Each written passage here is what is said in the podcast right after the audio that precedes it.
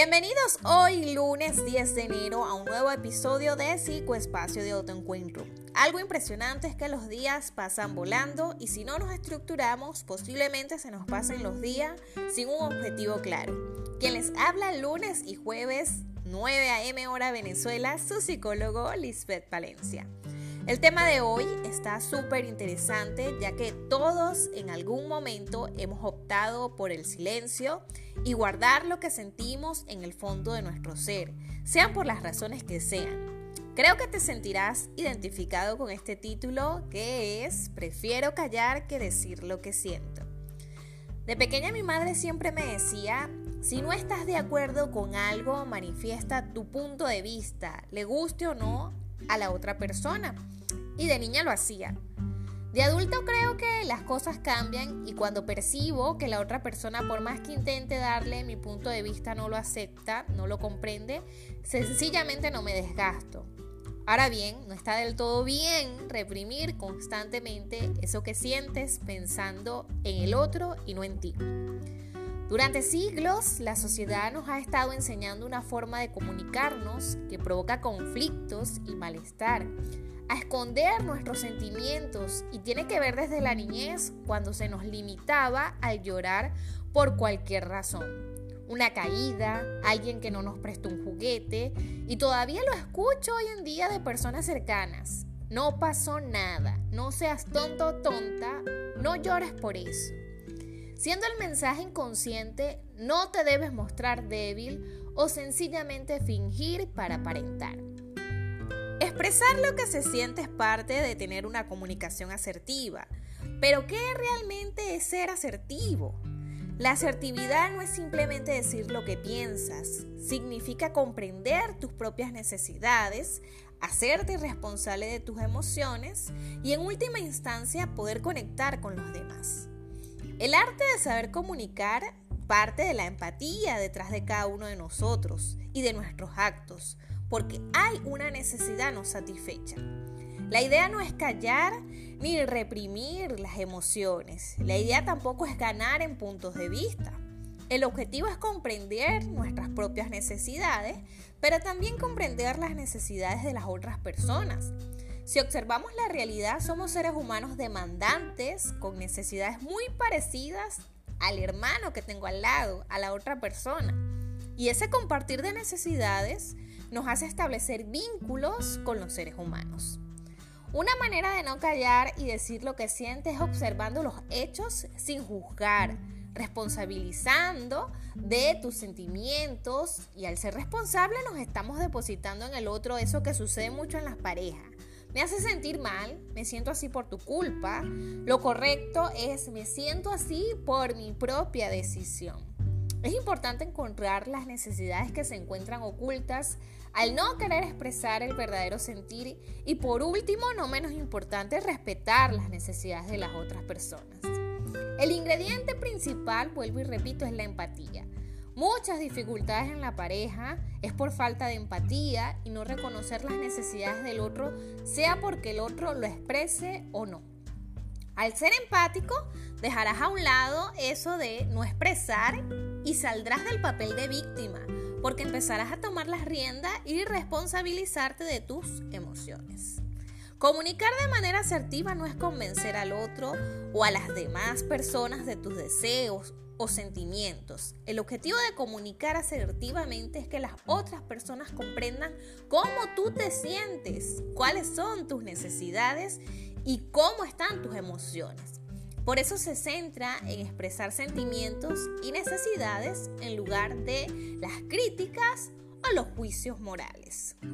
Es importante que para mantener una comunicación asertiva, observemos y comuniquemos sin emitir juicios de valor sin juzgar, sin prejuicios. Para ello es importante describir lo que ocurre sin emitir ningún juicio o interpretación, simplemente explicando de la forma más objetiva que puedas lo que observas, lo que sientes. Si no lo haces de esta manera, la persona que te está escuchando percibe que estás emitiendo un juicio sobre lo que es bueno o es malo y va a dejar de escucharte desde el primer segundo Y si eso ocurre, empezarás entonces con el mismo ciclo vicioso de callar para no expresar lo que sientes o la realidad. Entonces es importante transformar tus interpretaciones en simples observaciones y eso te ayudará a responsabilizarte de tus reacciones tomando tus necesidades como el origen de tus sentimientos en lugar de culpabilizar a los demás. Otro punto importante es identificar y expresar tus sentimientos. Tus sentimientos son la única realidad que no admite discusión porque es algo que sientes tú. Lo único que es real e indiscutible son tus sentimientos. Aunque la información que recibas sea incorrecta y lo que pienses esté equivocado, lo que es seguro y lo que es cierto es lo que tú sientes o lo que te hace sentir. Las situaciones y los actos de las personas nos provocan emociones y solo cuando las comunicamos conseguiremos expresar nuestra realidad más interna. Porque aunque sean negativas, se ha demostrado científicamente que es una de las formas más eficaces de generar empatía. Mostrarle al otro cómo me siento, cómo estoy, cómo soy. Y eso es la base de la asertividad. El problema es que estamos acostumbrados o mejor dicho, no estamos acostumbrados a identificar nuestros propios sentimientos ni a gestionar nuestras emociones, porque casi siempre nos centramos es en juzgar qué hacen mal los otros y echar la culpa. Y es común ver en terapia de pareja, la culpa la tiene el otro. Mi pareja no me quiere, cuando lo correcto sería decir, no me siento querido por mi pareja. Entonces hay que evitar dar a entender que hay algo incorrecto en el otro. Solo así conseguirás que la persona empatice contigo y empiece a respetar tus propias necesidades. Otro punto es encontrar tu necesidad. Debes tener claro que tus sentimientos no aparecen por arte de magia y tampoco los provocan los actos de los demás. Es decir, tus sentimientos aparecen por una propia necesidad te sientes bien cuando tus necesidades están satisfechas y te vas a sentir mal cuando no lo están. Si te sientes solo es porque necesitas recibir más afecto y cariño. Las necesidades representan en nosotros esa parte bien profunda de nuestra humanidad.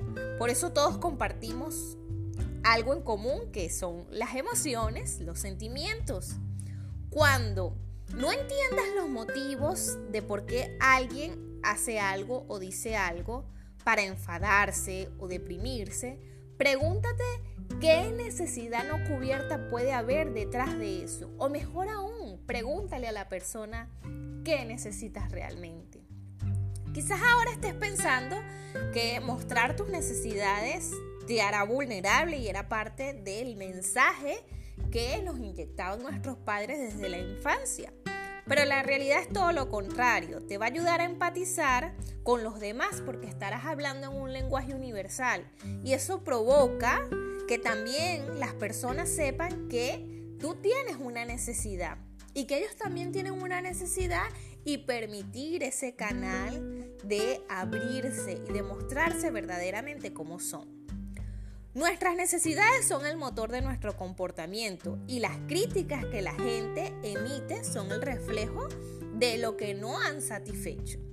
Expresar claramente lo que quieres o esperas de los demás es súper importante porque identifica qué comportamiento lograría satisfacer tu necesidad no cubierta y expresarlo con detalle para que la otra persona pueda decidir si quiere ayudarte a cubrirla centrarte en lo que quieres y ser lo más específico posible. A veces no sabemos expresar qué quiero, qué demando del otro. Convierte tus peticiones en acciones concretas que los demás puedan realizar. Si eres bien claro, lo más probable es que tendrás éxito en satisfacer tus propias necesidades. Por último, cuando hagas una petición, asegúrate de que en ningún momento se convierta en una exigencia para el otro.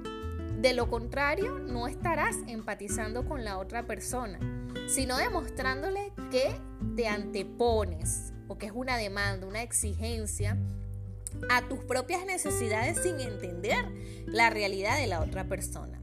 Cuando alguien percibe que no vas a reaccionar mal ante lo que te están diciendo, generas confianza en el otro y tú te vas a sentir libre. Un tema que pica y se extiende. Hemos llegado hoy al final de este episodio lleno de aprendizajes. Mi invitación, como en todos los episodios, es que puedas complementar la información visualmente a través de mis redes sociales, Instagram y Facebook, como arroba espacio de autoencuentro, y puedas compartir conmigo tus reflexiones.